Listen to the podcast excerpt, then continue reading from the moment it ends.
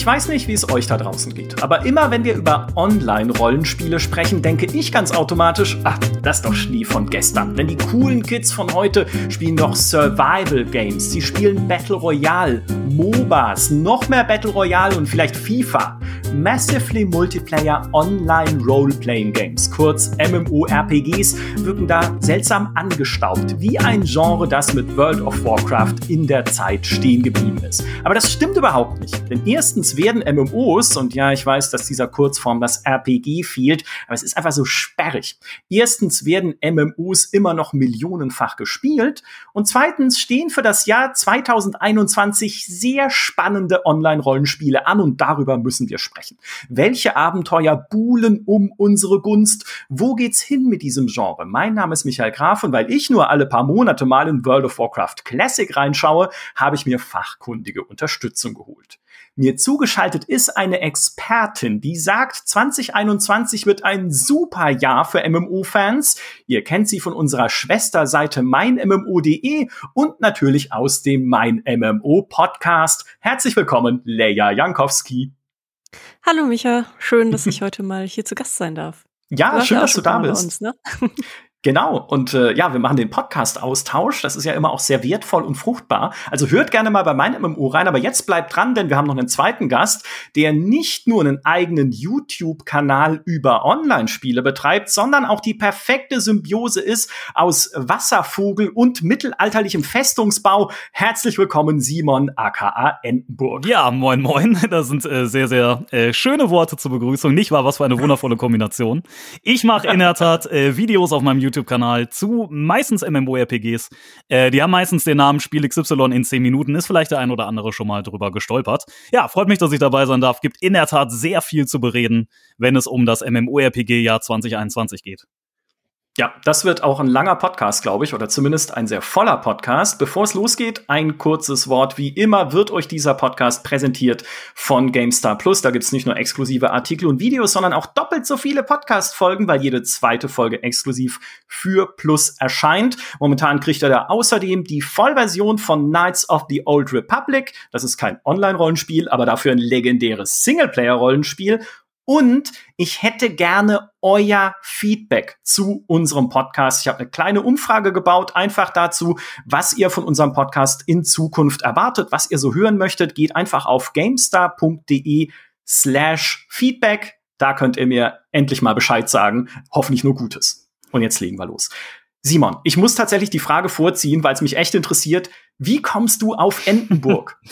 Also ähm, ich habe von meiner Mutter eine relativ große Sammlung an lustigen Taschenbüchern vererbt bekommen, also im Voraus sozusagen schon mal bekommen, zum Lesen. Und ähm, der englische Name von äh, Entenhausen ist Duckburg. Und äh, da mhm. kommt das Burg sozusagen her. Und ich, man braucht ja irgendeinen Namen, ähm, und ich habe mir da jetzt ehrlich gesagt keine großen äh, Gedanken zu gemacht. Ich habe mich in Videospielen immer schon Emil Erpel genannt. Das ist der Gründer Entenhausens, der legendäre, immer mit dieser, mit dieser Mais, äh, mit diesem Maiskolben in der Hand im Rahmen diverser Statuen verewigt. Und ähm, daher lag der Gedanke nahe, dass da auch irgendeine Entenanspielung rein muss.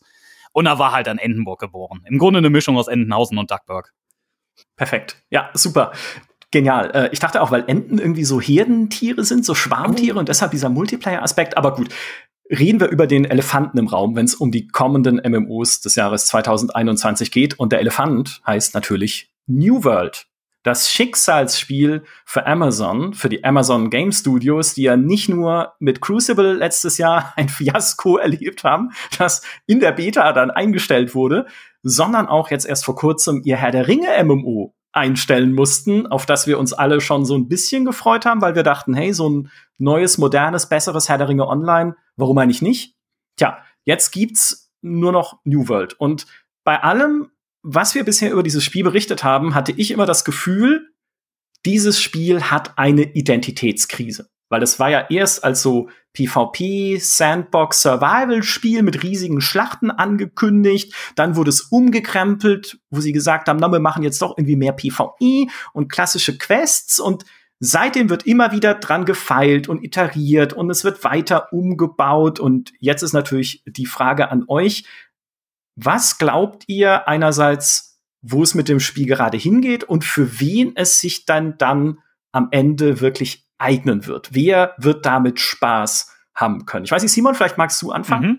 Also in der Tat ist ähm, eine ziemliche 180-Grad-Drehung in der Entwicklung vollzogen worden. Man hat äh, sich, wie gesagt, von diesem, wie du schon richtig sagtest, Sandbox, äh, Open World, PvP Survival, MMO-Ansatz verabschiedet. Der wäre ja nun mal auch einhergegangen mit einer relativ überschaubaren Spielerschaft, die man damit anspricht. Das ne, ist eine Nische, die auf jeden Fall existiert, auf jeden Fall auch Bedarf hätte nach einem neuen, frischen, spannenden Titel, aber die natürlich äh, jetzt nicht unbedingt der Massenmarkt ist und hat sich dann eben, eben orientiert ähm, in Richtung Theme Park, auch mehr in Richtung PvE. Es ähm, gibt jetzt plötzlich äh, instanzierte Dungeons zum Beispiel ähm, und man hat eben auch festgestellt, oh, Moment mal, äh, wenn wir jetzt diesen Entwicklungspfad äh, einschlagen, dann brauchen wir auch plötzlich Dinge wie ein etwas besseres äh, Quest-System zum Beispiel. Ne? Das wäre ja beim ursprünglichen Ansatz jetzt auch eher so unter ferner Liefen gefallen. Aber jetzt ist das mhm. natürlich plötzlich ein tatsächlich relativ relevanter ähm, Bestandteil des Spiels. Und auch da hat man zuletzt jetzt ähm, nachgelegt oder zumindest angekündigt, dass man das macht. Ähm, bezüglich der Frage, für wen es was sein kann, da will man im Moment versuch, so ein bisschen äh, versuchen, äh, ein so ein bisschen so das Schweizer Taschenmesser zu sein. Also man hat sowohl was für die PvP-Community nach wie vor. Es gibt die großen Festungskriege, die auch wirklich, die konnte ich selber schon testen, die wirklich, wirklich auch sehr gut sind, sehr spaßig sind. Große 50 gegen 50 Belagerungen, Schlachten um Force und so weiter. Ähm, es gibt jetzt auch einen neuen, eher ein bisschen kleiner gehaltenen Modus. Ich glaube, 20 gegen 20 ist der. Und es gibt natürlich Open World PvP.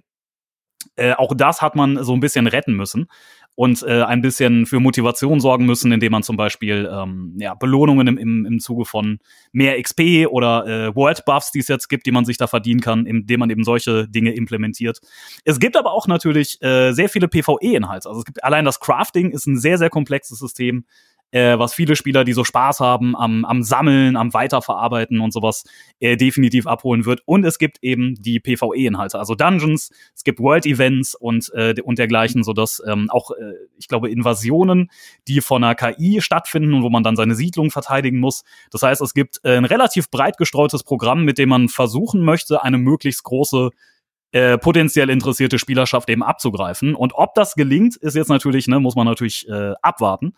Aber die Entwicklung ist auf jeden Fall sinnvoll, meiner Meinung nach sinnvoll weitergegangen, indem man eben mehr und mehr sich auch Richtung, Richtung Theme Park MMO orientiert hat und weniger an diesen Sandbox-Wurzeln festgehalten hat. Ja.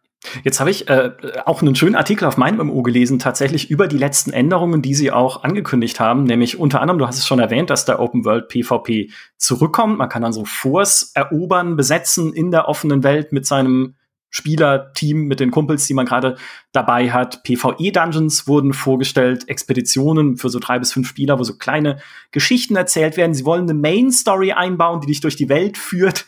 Ich meine, ist allein schon geil, dass man eine Main-Story erst nachträglich so einbaut, weil es vorher irgendwie so keine so richtig gab. Inklusive Sprachausgaben, jetzt auch auf Deutsch. Ja, also auch das wird dann äh, voll vertont. Und sie haben gesagt, sie überarbeiten das Quest-System die Texte sollen besser werden, es soll vielfältiger werden, es soll auch Quests geben für so legendäre Items und sowas. Also, ich glaube Ihnen ja alles, was Sie sagen, aber Leia, was würdest du sagen?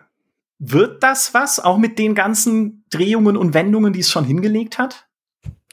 Ja, das ist natürlich immer eine sehr spannende Frage, vor allem wenn man schon so früh Einblick auch in die Entwicklung bekommen hat wie bei Ihnen. Ähm, dadurch fühlt es sich auch so an, dass das alles irgendwo totaler Kuddelmuddel ist und von Höpsken auf Stötzken. Ähm, aber das ist ja eigentlich bei allen MMORPGs der Fall, dass es hochkomplexe Spiele sind zu entwickeln mit sehr vielen Faktoren. Und ähm, es stimmt, dass sie diese 180-Grad-Wendung gemacht haben. Das ist jetzt auch schon eine Weile her äh, dass das bekannt wurde.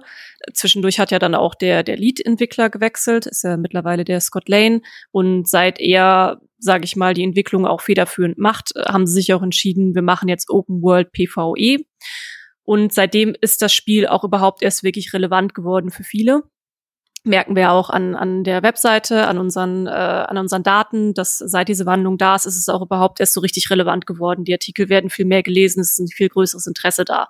Mhm. So, ähm, ich habe jetzt dann auch schon mittlerweile öfter mit den Entwicklern geredet über verschiedene Medien-Events, Presse-Events, auch äh, war damals zu Besuch im Studio und konnte mich auch wirklich sehr ausführlich mit dem, mit dem Lead-Entwickler äh, Scott Lane unterhalten. Und es ist nicht so, dass das totaler Kuddelmuddel ist. Also sie haben schon einen sehr stringenten Fahrplan Und der stringente Fahrplan heißt unter anderem auch viel testen, testen, testen. Ähm, die geschlossenen Alphas, die laufen jetzt schon die ganze Zeit auch. Und sie sind da auch im Austausch mit den Spielern. Sie sind in Austausch mit verschiedenen Influencern und Streamern und äh, gucken halt auch da, ja, wie kann das Marketing funktionieren, aber eben auch, wie funktionieren die äh, unsere Spielsysteme, die wir drin haben. Und äh, da sind dann diese Änderungen, äh, wie dass sie dann mehr auf Open World gegangen sind und äh, PvE. Als ich dann den allerersten Test gemacht habe, da gab es noch überhaupt gar keine richtige Questlinie oder Storyline mhm. oder sonst irgendwas. Und das wird dann immer so nach und nach dann eingebaut. Und Leute, die jetzt von ganz außen drauf gucken und nicht Teil dieser ganzen Testphasen sein konnten oder zwischen auch zwischendurch mal so Previews machen konnten, wie jetzt äh, Simon und ich zum Beispiel. Simon ist ja auch bei so gut wie jedem Event eigentlich mit dabei und da sagt man sich dann kurz Hallo. Ähm, da muss man sagen, ich sehe den Fortschritt schon. Ich sehe auch, wie schnell sie tatsächlich dann auch hochwertigen neuen Content aus dem Boden stampfen können. Und das haben sie mir damals auch gesagt, dass sie das mit ihrer Engine, sie nutzen da ja diese Lumberyard Engine, ähm, auch sehr gut machen können. Mal eben schnell äh, ein neues Level aus dem Boden stampfen, mal eben schnell einen neuen Boss einführen. Deswegen bin ich im Moment immer noch vorsichtig optimistisch, weil ich schon den Eindruck habe, dass sie wirklich einen Fahrplan haben und wissen, was sie tun und viel mit der Community zusammen entwickeln im Hintergrund und testen. Man bekommt es halt nur nicht unbedingt so als Außenstehender direkt mit. Mhm. Glaubt ihr denn, dass es auch beim Thema Storytelling, also wenn ich jetzt sage, ich bin so der Spielertyp, der auch beispielsweise in Elder Scrolls Online vor allem spielt, um da die Geschichte zu erleben. Also ich muss jetzt gar nicht so viel PvP machen, ich muss gar nicht so viel raiden mit anderen zusammen, sondern ich will da einfach nur halt irgendwie schöne kleine Geschichten und diese schöne Welt mir anschauen. Glaubt ihr, auch für solche Leute könnte es ein Spiel sein? Weil wenn ich New World sehe, auch auf Screenshots und wenn ich so zumindest das grundsätzliche Setting mir anschaue mit dieser Welt, in der dieser geheimnisvolle Rohstoff aufgetaucht ist. Und dann gibt es halt, also so genau kann ich es gar nicht wiedergeben, aber dann gibt es halt Relikte aus verschiedenen geschichtlichen Epochen, wie eben diese Konquistadoren, mit denen auch oft äh, so die als Werbemotiv herhalten. Also grundsätzlich, das finde ich schon ganz cool und spannend, aber glaubt ihr, da wird am Ende, wenn sie das Questsystem überarbeitet haben, genug Interessantes in der Welt drin stecken, auch für Spieler, die das erleben wollen? Ich, ich schätze mal, wir haben da wahrscheinlich eine etwas ähnliche Meinung zu.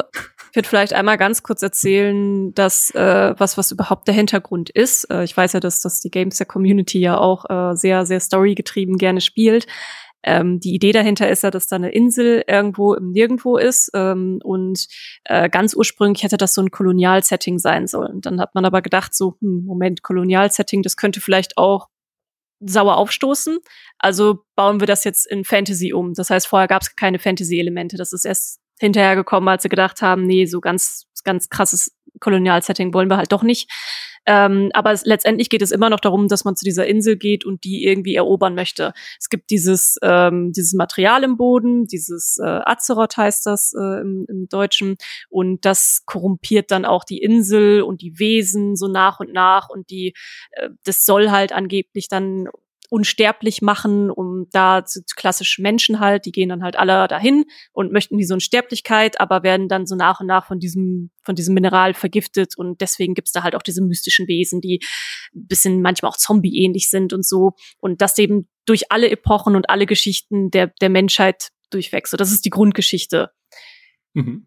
Ja, und von der bekommt man dann vielleicht so ein bisschen durch Environmental Storytelling mit, aber das ist dann auch so semi cool ausgearbeitet und vielleicht möchtest du das dann hier ein bisschen genauer dann erklären, damit ich dir jetzt keinen Monolog hier die ganze Zeit halte. Also ähm, ich, ja. ich würde zwei Aspekte definitiv da auseinanderhalten bzw. trennen wollen und das sind Welt und Story. Die ja, Frage ja. ist ja, was hat, nehmen wir mal jemanden, der zum Beispiel auch so ein, so ein klassischer ESO-Spieler ist, also er ist interessiert daran, ein MMO zu spielen, das hat ja Vorteile, du hast ja eine, eine Welt, die sich weiterentwickelt und ähm, bist eben auch ne, nicht allein, auch wenn du für dich alleine spielst. Wenn du also jemand, jemand bist, der äh, einen großen Wert auf Geschichte legt und auf, auf dieses alleine äh, durch die Welt ziehen und das, das Spiel entdecken, dann wirst du mit Sicherheit nicht, also mit Sicherheit nicht die, die narrative Erfahrung geboten bekommen, die eben zum Beispiel so ein ESO oder sowas bieten kann. Ähm, mhm. Was ich jedoch definitiv einwerfen möchte, ist, dass die Welt für mich bisher eine unglaublich faszinierende ist. Die ist sehr schön gestaltet, die wirft auch ein ganz besonderes äh, Weltfeeling. Dadurch, dass es eine große ähm, Map ist, die ist nicht zerstückelt. Du hattest auch, bevor die PvE-Instanzen kommen, keine instanzierten Abschnitte, die das Ganze irgendwie nochmal so ein bisschen äh, zerfasern würden, sondern du hast wirklich eine zusammenhängende Welt, die, wie ich finde, sehr schön designt ist und da Crafting eine große Rolle spielt, bist du in der eben auch viel unterwegs, sammelst viele Dinge ein. Es gibt äh, gewisse Sehenswürdigkeiten zu entdecken, auch wenn hier und da noch ein paar Inhalte fehlen oder das ein bisschen mehr geben könnte. Aber ähm, mhm. allein das durch die Welt ziehen und Rohstoffe sammeln und sich umgucken hat also manchmal schon so ein bisschen fast schon was Meditatives und kann für Singleplayer-Spieler, die wirklich gar kein Interesse an den, an den äh, sozialen äh, Inhalten sozusagen, den sozialen Aspekten haben, schon durchaus, würde ich behaupten, ein, äh, ein Spielgrund sein. Ich glaube aber nicht, dass es die narrative Erfahrung alleine ist. Was auf jeden Fall noch mit betrachtet werden muss, ist, dass New World generell ein Spiel ist, das einen sehr, sehr großen Wert auf die sozialen Interaktionen legt. Und zwar in mehreren Hinsichten. Erstmal ist das Crafting so aufgebaut, dass du eher nicht alles im Alleinversorgerprinzip machen kannst. Das heißt, du kannst dich spezialisieren, zum Beispiel auf, auf Schmieden oder auf Ingenieurskunst oder auf Kochen oder auf sonst was aber du bist auf andere Spieler angewiesen. Und auch das Siedlungsprinzip, du kannst dich ja mit, mit Leuten äh, in einer Siedlung äh, zusammentun, dann gibt's so ein, so ein Townboard, da kannst du dann daran arbeiten, dass deine Siedlung wächst, kannst Aufträge annehmen. Das heißt, viele Spielinhalte, das PvE ebenso, auch das PvP, also im Grunde fast jeder Spielinhalt, ehrlich gesagt, abgesehen vielleicht von ein bisschen Solo-Crafting, ist eigentlich darauf ausgelegt, dass Spieler zusammenkommen in New World und dass sie ein, eine soziale Erfahrung miteinander haben so dass mhm. ich sagen würde, dass schon das gemeinsame Spielen und auch eigentlich auch das, was ja ein MMO eigentlich ausmacht, wenn wir jetzt mal von, von so Solo-MMO-Phänomenen absehen, ähm, ist da schon relativ stark am Start. Also ich, ich würde schon sagen, dass man das behaupten kann von New World. Ja, definitiv. So als reiner Singleplayer ist es, glaube ich, schon schwierig, da man sich jetzt wirklich kein kein Themenpark MMO so man man sollte sich wirklich nicht sowas äh, in den Kopf setzen wie das ist jetzt wie ein Final Fantasy 14 oder ein World of Warcraft mit großen geskripteten Storylines und so, das hat es auf gar keinen Fall. Aber das, was Simon eben gesagt hat, das möchte ich auch noch mal ganz doll unterstreichen ähm, ist, dass die, die Welt einfach sehr schön gemacht ist. Und mir zum Beispiel hat es sau viel Spaß gemacht, in den Tests, äh, so in diesem Preview-Event einfach rumzulaufen, tatsächlich einfach ein bisschen die Welt zu erkunden, zu craften. Und äh, ja, man kann dann ja auch die Sachen, die man dann, dann craftet, auch seiner Siedlung zur Verfügung stellen und anderen Spielern zur Verfügung stellen und vielleicht der, der beste, tollste Schmied irgendwie in der Siedlung werden und so und sich da vielleicht so ein bisschen seine eigene Geschichte für seine Figur ausdenken.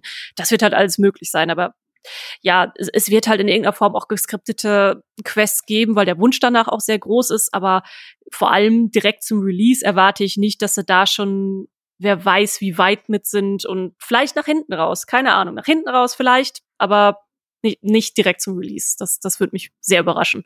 Ich finde, was, ich habe es glaube ich auch schon ein paar Mal im Podcast gesagt, was mich an New World so äh, oder was, was New World für mich so interessant macht, ist ein bisschen, dass es dieses Gefühl wiederbringen könnte, was ich damals hatte, als World of Warcraft rausgekommen ist. Nicht, weil es eins zu eins dasselbe Spiel ist, ist, wie ihr selber gesagt habt, ne, es setzt andere Schwerpunkte, aber es könnte wieder ein MMO sein, in dem ich das Gefühl habe, und das passt zum Titel, wirklich eine neue Welt zu entdecken, gemeinsam mit meinen Freunden. Also reinzukommen und mir dann erstmal auch wieder mit der Community zu erarbeiten, was steckt in dieser Welt eigentlich alles drin, wie funktioniert da alles, wie geht das Crafting, wo gibt's die Rohstoffe, wie, wie setze ich die Waffen ideal ein in diesem Action-Kampfsystem, was ja eigentlich ganz cool ist, was da drin steckt.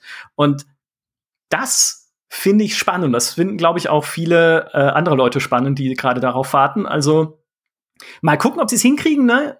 Wie ihr sagt, also ob es dann am Ende was wird, so ob sie wirklich dieses Schweizer Taschenmesser der MMOs äh, damit entwickeln können und aufklappen können. Man weiß es noch nicht, aber es ist auf jeden Fall deshalb gerade ein spannender Titel, ich, den sich auch wahrscheinlich viele anschauen. Wenn ich das kurz hinzufügen darf, ich finde, das ist ein toller Punkt, den du da gebracht hast. Die ähm das Bedürfnis der MMO-Spieler, ich habe ja nun mal auch viele, wenn ich stream zum Beispiel in meinem Chat, ähm, ist immer wieder, ich lese das ständig, dass Leute dieses Bauchkribbeln wieder haben wollen, was sie damals ja, hatten, wenn ja. sie World of Warcraft, als sie World of Warcraft ja. zum Beispiel das erste Mal gespielt haben. Das ist ein ganz, ganz großes Bedürfnis und man muss auch, ähm, auch wenn es in der öffentlichen Wahrnehmung gerade unter Singleplayer spielen, da lese ich immer wieder, oh ne, schon wieder ein MMO, schon wieder Online-Features, äh, so als, als würde man irgendwie überschüttet werden damit als, als MMO-Liebhaber. Das Gegenteil ist der Fall. Wir laufen seit sechs, sieben Jahren durch ein Tal der Tränen Tränen als MMO-Konnoisseure. Äh, da, da passiert ja. nichts, wir kriegen nichts. Es ist absolute Dürre. Wirklich eine Wüste sondergleichen. Also was kommt denn aus dem Westen? Das letzte, was kam, war, glaube ich, eh so.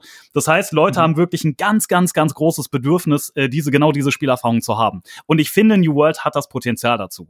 Also die Welt ja. ist wirklich, ja. wirklich, es ist genau das, was du beschrieben hast. Die Welt ist faszinierend. Es macht wahnsinnig viel Spaß, da durchzulaufen, auch, auch schon in einem Stadium, wo viele Dinge noch eklatant gefehlt haben. Das Quest-System wirklich ein Witz sondergleichen war. Selbst da haben die Stärken schon so sehr überzeugt, dass äh, viele Spieler, die ich kenne, ähm, mich eingeschlossen, eben auch sehr viel gespielt haben, weil die Stärken schon so gut waren. Und ich glaube, neben ja. Ashes, über das wir auch noch reden werden, hat, glaube ich, tatsächlich New World das größte Potenzial, genau diesen Effekt auszulösen.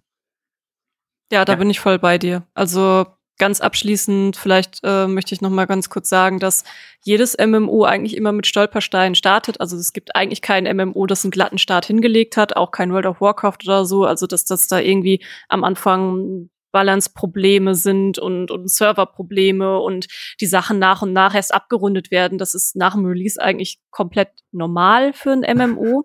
Und da hoffe ich natürlich auch, dass, dass, dass sie auch die Chance von, von ihrem Publisher mit Amazon dann auch die Chance bekommen, zumindest ein paar Jahre lang, so ein, zwei Jahre mindestens, ähm, dass das Ganze rund zu machen. Weil das, das könnte vielleicht auch noch so eine Gefahr sein, dass wenn es nicht von Tag eins an super duper toll alles läuft, dass dann auch einfach gesagt wird, nee, dann stoßen wir es jetzt ab. Also das, das könnte vielleicht noch eine Bedrohung sein für das Spiel. Mhm. Aber wie gesagt, sie haben halt das kriegt man halt im, im Hintertürchen schon mit. Viel in den letzten Jahren schon geändert und deutlich verbessert auch zu, von, von Event zu Event, muss ich sagen, dass ich da, was das angeht, eben sehr optimistisch bin, dass es äh, nach hinten raus wirklich hinbekommen, cooles MMO zu machen. Ja. Kommen wir zum nächsten Kandidaten. Das war der Elefant im Raum. Das nächste Spiel ist eines, das ich bis vor zwei Wochen noch überhaupt nicht kannte, bis wir bei uns ein gemeinsames Meeting hatten, auch mit Leia, und sie es dort erwähnt hat und ich mir dachte, was ist das? Nämlich Swords of Legends Online. Das kommt aus Asien und ihr spielt es, glaube ich, gerade beide. Und Leia, jetzt musst du mir sagen, was es ist. ja, gut. Ähm, das kam auch so ein bisschen als Überraschung für uns, äh, dass jetzt auf einmal eine, eine, ja, ein, ein Publisher da ist mit Gameforge, der Swords of Legends Online aus Asien importiert in den Westen. Und Swords of Legends Online ist ein Spiel, was in Asien sehr erfolgreich ist. Also ähm, das ist ein, wirklich ein klassisches Themenpark-MMORPG. Und mhm. genau das ist das, was wir in den letzten Jahren einfach überhaupt nicht bekommen haben. Äh, wie Simon gerade so schön gesagt hat, wo es den Leuten nach kribbelt, äh, wo sie nach dürsten.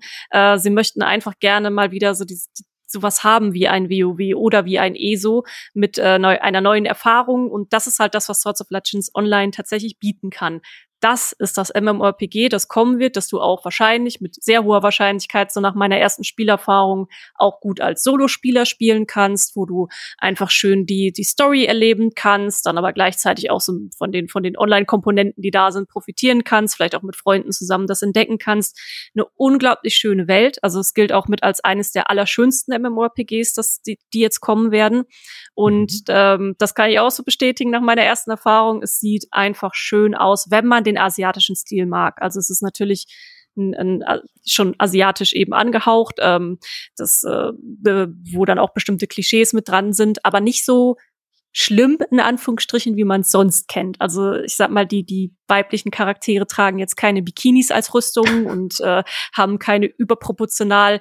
Also man kann auch einen normalen Busenumfang haben, sagen wir mal so. Es muss nicht alles überproportional groß sein und mhm. äh, ja, das, das hat es halt nicht. Es sieht sehr elegant und sehr schick aus und traumhaft. Also eine traumhafte Welt, in der man sich auch verlieren kann. Ich verliere gerade sehr viel von meiner Testzeit darin, einfach nur im Fotomodus unterwegs zu sein und ähm, mm.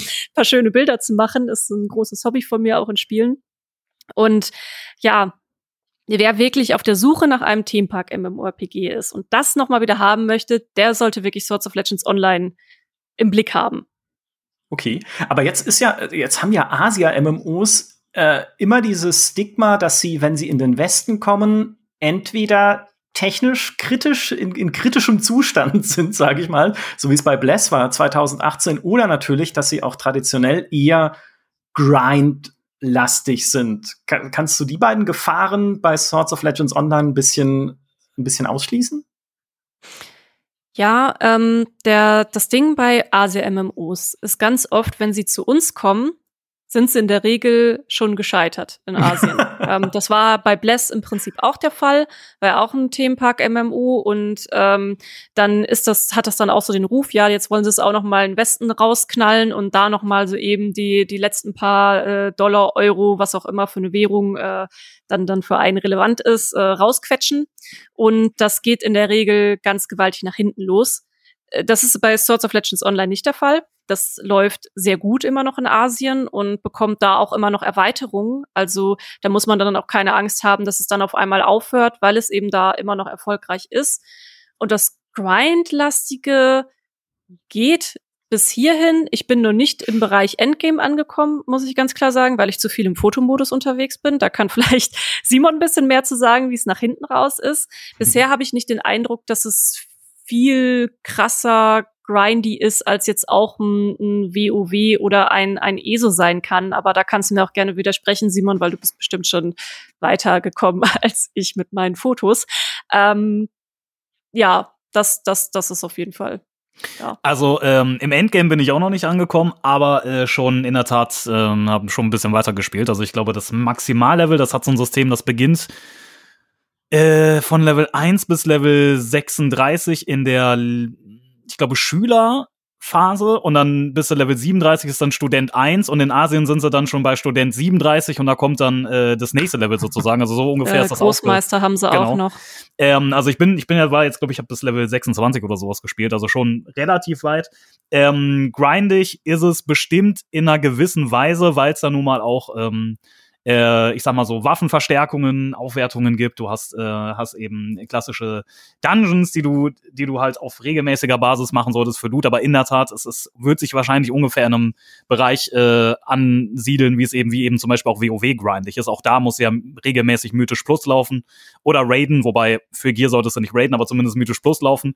Das heißt, du bist schon natürlich beschäftigt, das ist ja auch, ist ja auch wichtig. Aber es ist, glaube ich, nicht so dieser Grind, den zum Beispiel ein Black Desert mitbringt. Das ist ja wirklich Grind genau. durch und ja. durch. Und das darf man hier nicht erwarten. Was mir noch wichtig wäre zu erwähnen, also es ist in der Tat, wie äh, Leia schon gesagt hat, so, dass es zwar ein Asia-Setting hat, aber ein sehr, sehr zurückgenommenes, ein sehr realistisches. Du hast nicht so ein so diese diese starken Anime-Einflüsse oder irgendwelche völlig äh, obskuren äh, Cutie-Sachen, irgendwelche äh, ne was was man gerne mal so mit dem asiatischen Raum vielleicht hier und da auch so assoziiert, sondern es ist wirklich relativ traditionell zurückgenommen und in der Tat wunderschön. Also das kann man wirklich nur äh, nur unterstreichen.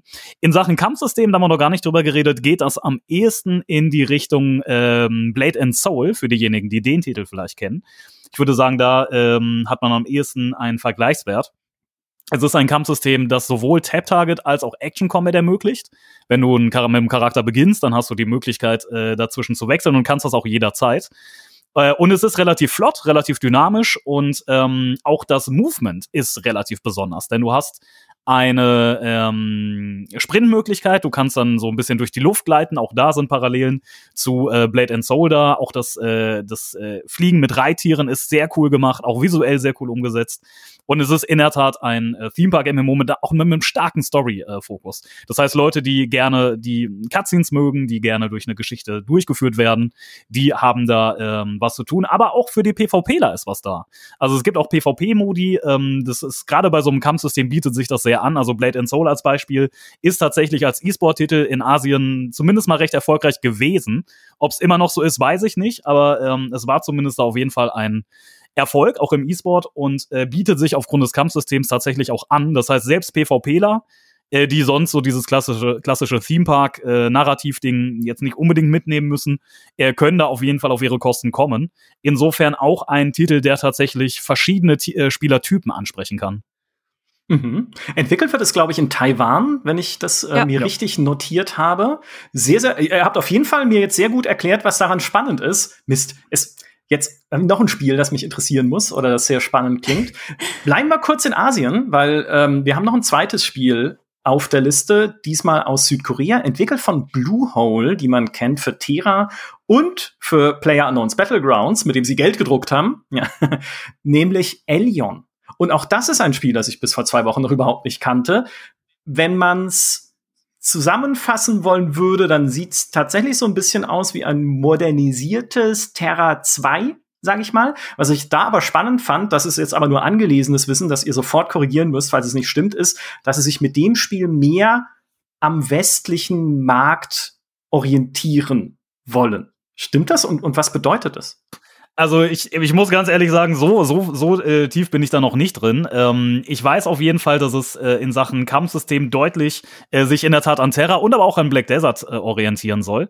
Das ist also mhm. quasi so eine Art ähm, Mischung, die, ähm, ich meine, Terra war ja auch ein Action-Combat-System, die also auch deutlich wieder so den, den Spielertypen ansprechen soll, der eben nicht das klassische äh, Tap, die klassische Tap-Target-Erfahrung ähm, sucht, wie jetzt so ein, so ein WoW oder so ein Final Fantasy traditionell bietet, sondern eben sehr, sehr, sehr schnelles, actionreiches System hat, ein MMO, das ähm, herausgegangen ist, eigentlich aus einem ganz anderen Projekt, nämlich aus Air. Das sollte so ein ähm, steampunkiges MMO mit so Luftkämpfen werden und äh, einen ja, dadurch relativ eigenen Ansatz fahren.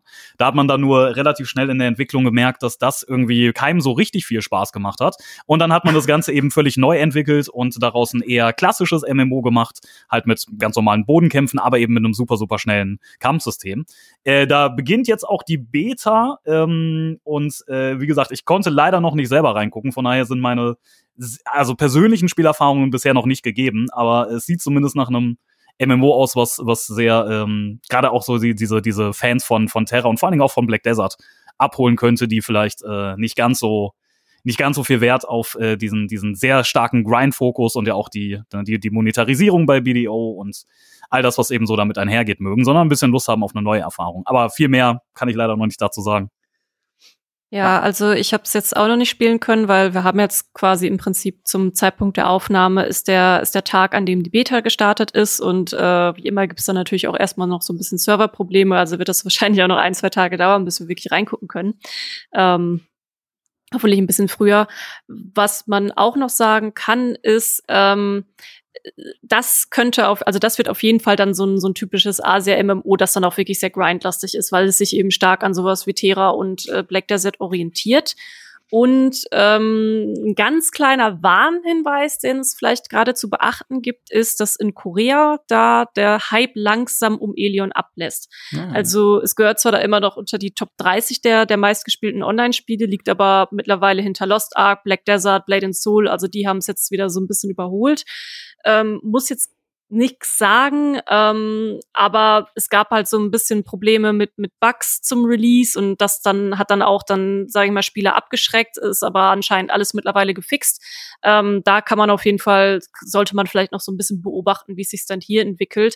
Aber klar, wer auch genau auf diese Sachen steht, also schnelles Kampfsystem und äh, vielleicht auch mal ein bisschen grindy und da dann wirklich so ein sehr, ja, ein, Standard-Asia-Setting, sage ich mal, wo du dann auch äh, als eine komische Tierrasse und sowas spielen kannst und alles auch wieder so ein bisschen, bisschen übertriebener ist und so weiter und so fort, dann, dann ist es auf jeden Fall spannend. Aber ähm, ja, das, das beobachte ich noch ein bisschen, bisschen kritischer, sagen wir so. Also man, man muss schon dazu sagen, es sieht visuell echt nicht schlecht aus. Also auch da wird es auf jeden Fall noch mal ein paar Spieler abholen, die ähm, auf der Suche sind tatsächlich auch nach, nach, weil wir haben ja, also die, die Titel, die jetzt aktuell sind, ESO, WoW, Final Fantasy, Black Desert, die sind ja nun mal alle, alle auch schon relativ angestaubt, auch auf einer visuellen Ebene. Das heißt, auch da ist das Bedürfnis sehr groß nach einem schöneren MMO und auch da kann auf jeden Fall Elion interessant sein. Es hat, glaube ich, aktuell ähm, zum Start bei uns, glaube ich, sechs Klassen. Ähm, also auf, da auf jeden Fall auch eine gewisse, eine gewisse Vielfalt.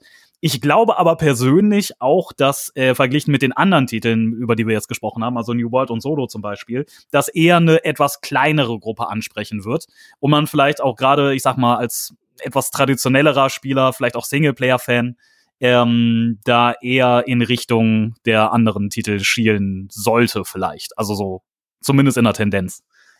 Ja, und da kommt ja auch noch einiges. Ich muss aber vorne wegnehmen. Ich habe endlich kapiert jetzt dieses Air.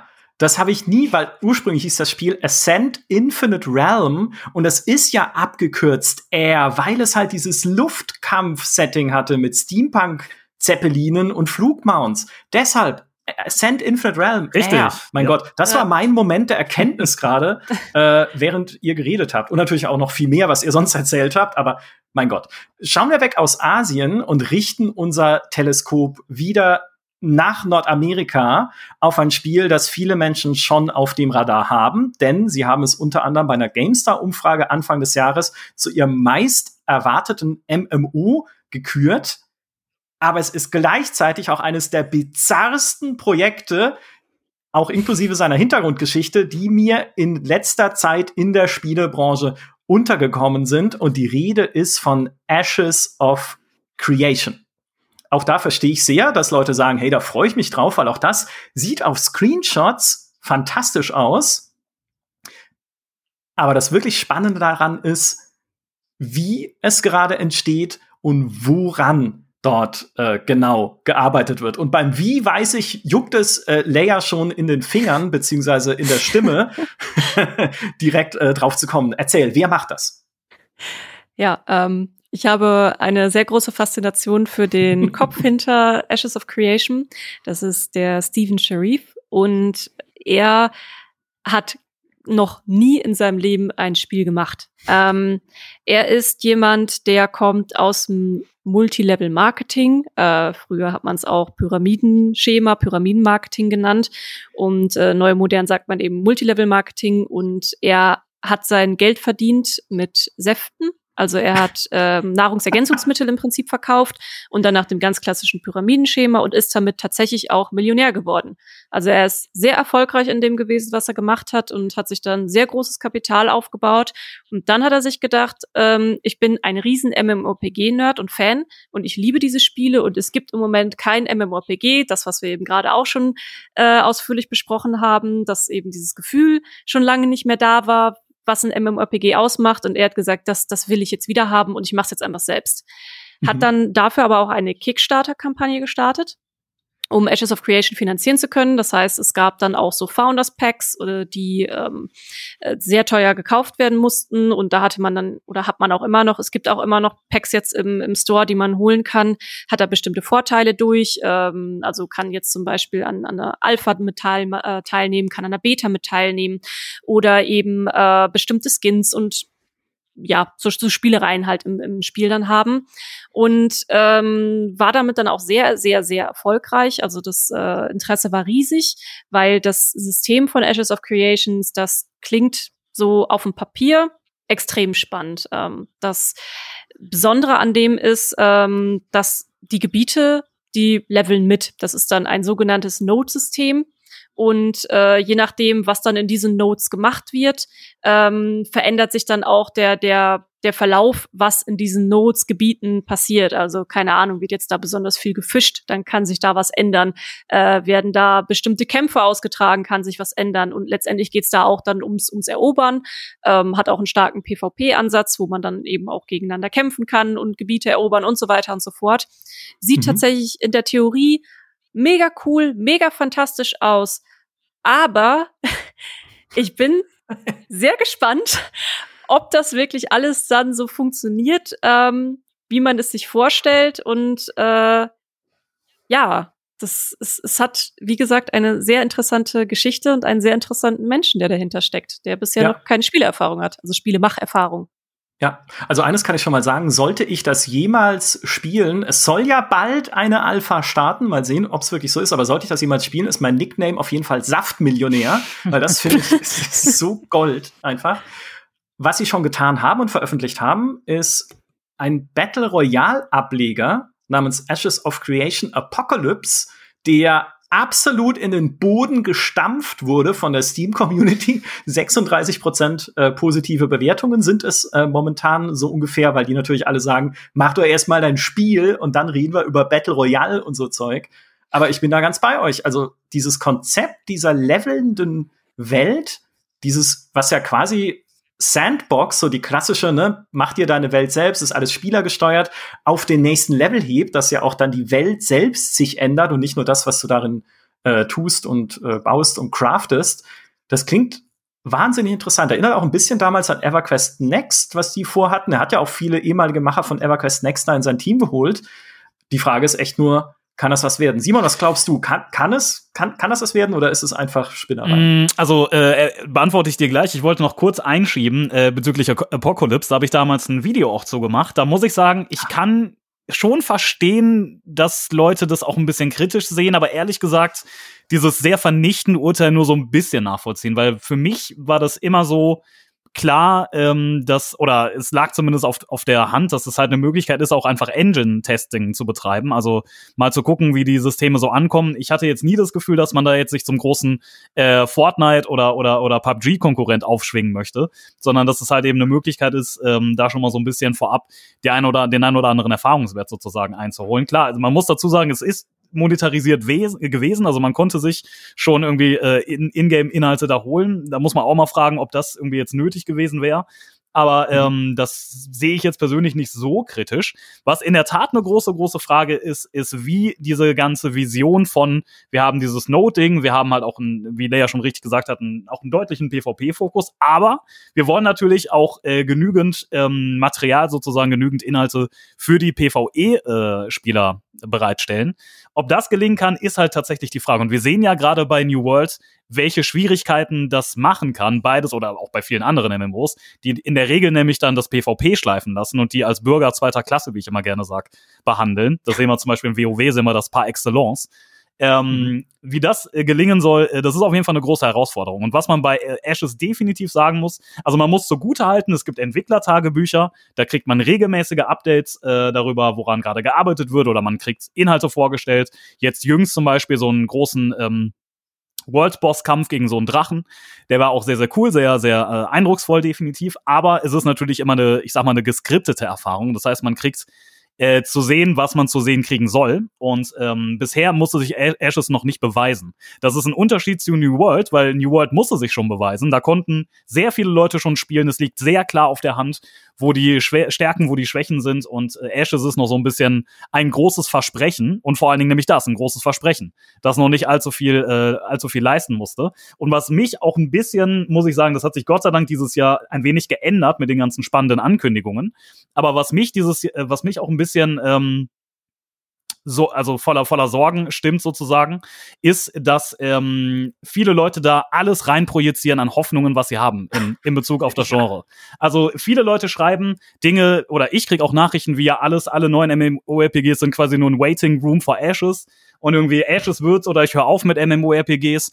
Und äh, das ist natürlich auch der Tatsache geschuldet, dass man da sehr äh, klug auch jetzt schon mit gewissen Influencern zusammengearbeitet hat, dass man äh, es sehr versteht, auch Werbung für sein Produkt zu machen und das irgendwie gut zu verkaufen. Das hat aber leider den Nebeneffekt gehabt, dass, wie gesagt, so die, äh, gefühlt die komplette Hoffnung der MMO-Szene irgendwie so ein bisschen in Ashes ruht oder zumindest von zu vielen Leuten.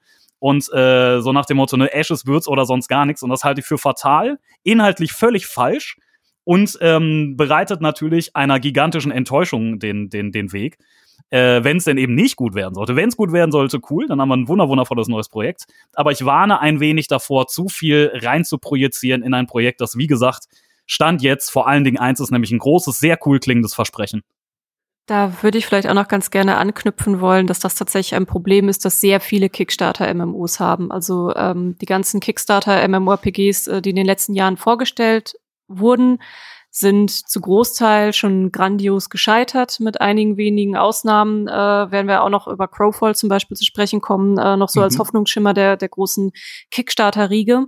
Und bei Kickstarter MMORPGs hast du halt immer das Problem, du musst ja erstmal irgendwie ein Produkt verkaufen und versprechen und sagst hier, das ist die, ist diese tolle, diese Welt. Du sagst den Leuten ja auch ganz genau im Prinzip, was sie hören wollen äh, wir bieten dir das und du musst da auch irgendwie dann dein, dein MMORPG finanzieren, dein Spiel finanzieren und verkaufst dann die, die Packages.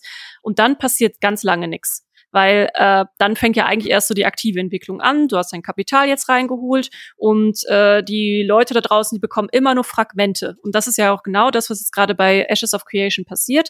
Du bekommst hier mal dann den Bosskampf, du bekommst da dann mal ein schönes Video über Mounts, du bekommst da dann mal das Node-System. Es fehlt aber immer dieses ganz große, komplette Bild, wie funktioniert das als Gesamtes. Und in der ganzen Zeit haben dann auch die Leute, die schon rein investiert haben, die hoffen, äh, die Möglichkeit, sich ihr Traumschloss zu basteln. Und ähm, projizieren dann Spiele, äh, Dinge in dieses Spiel rein, wie Simon gerade auch schon gesagt hat, die vielleicht gar nicht da sind.